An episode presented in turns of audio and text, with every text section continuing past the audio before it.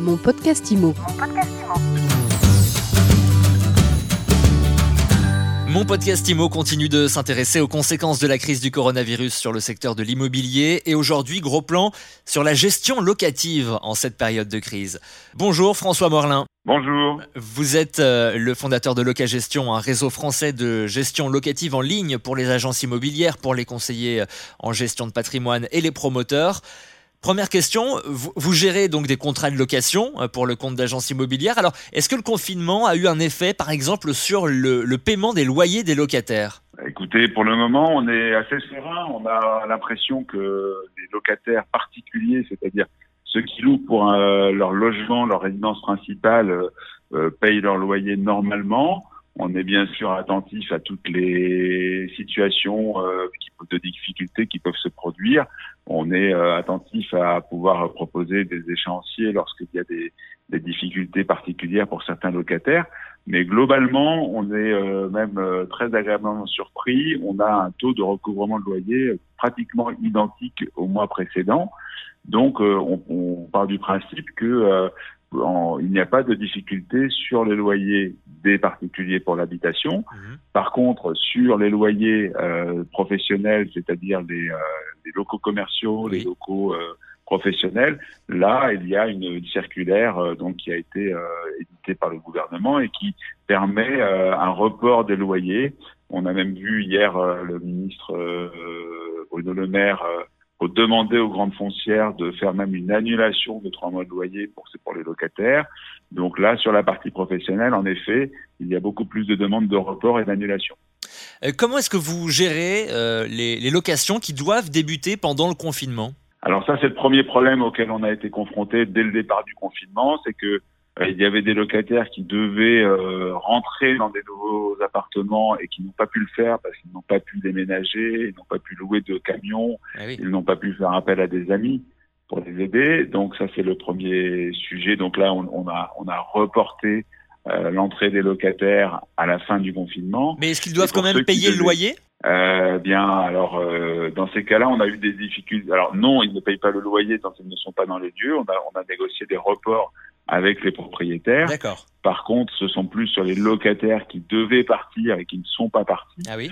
euh, que le problème s'est posé, puisque là, euh, bah pareil, pas de camion, pas d'amis, pas de carton, pas eh de possibilité de déménager. Et souvent, ils avaient déjà euh, commencé un autre bail dans un autre logement. Mhm. Et là, se posait la question du double loyer euh, qu'il a fallu résoudre au cas par cas. D'accord, donc, euh, vous, réglez vraiment au cas par cas en fonction des situations de chacun? Ben oui, alors on essaie toujours d'être conciliant, bien sûr, hein, parce que euh, la, situation est difficile pour tout le monde. Mais euh, c'est vrai que dans, dans le cas de, de, de, personnes qui devaient rendre les clés, qui n'ont pas pu rendre les clés ou qui n'ont pas eu la possibilité de terminer leur déménagement, euh, c'est parfois un petit peu compliqué puisque euh, la situation dure quand même depuis le 11 mars. Mmh, effectivement. Alors, euh, vous, vous, vous dites également que pour anticiper la reprise, eh bien, il faut se tourner vers la location. Ça, vous, vous le dites donc aux agents immobiliers, il faut se tourner vers la location qui sera plus dynamique que les ventes à la sortie du confinement. Pourquoi? Oui, alors c'était une analyse de, de, marché que, que nous avons menée euh, pour savoir comment les agences immobilières allaient pouvoir reprendre rapidement l'activité. Ouais. tout simplement, d'abord parce qu'il y a un effet de saison. Hein, on, on, va on va sortir du confinement euh, au 11 mai. Ben, pour euh, pour acheter, euh, pour pour vendre et pour acheter, pour être dans dans, dans ces murs avant la rentrée scolaire, ça va être un peu court, un peu un peu compliqué. Euh, donc euh, nous, nous, nous, anticipons le fait que les acquéreurs vont, vont avoir un petit peu de mal à, à, déménager dans les temps voulus cet été. Ensuite, on anticipe aussi euh, qu'il y aura peut-être des difficultés économiques qui font, qui font que les, un certain nombre d'acquéreurs vont avoir des, plus de difficultés financières pour acheter. Et puis, on a aussi les banques hein, qui, qui, ont remonté un petit peu les taux d'intérêt et qui vont être peut-être un petit peu plus frileuses pour prêter. Et puis il y a aussi euh, un dernier, euh, un dernier point, ce sont les crédits relais. On peut penser que les, les banques vont avoir un peu plus de difficultés à accorder des crédits relais euh, dans une incertitude de marché. Donc c'est pour ces, toutes ces raisons-là, je pense que le, la location euh, va être euh, très privilégiée cette année. Et là, pour le coup, il va y avoir un gros, un gros boom qui va se faire sur cette activité dès la fin du confinement. On sent bien que les, les, les demandes de location euh, vont être très très dynamiques.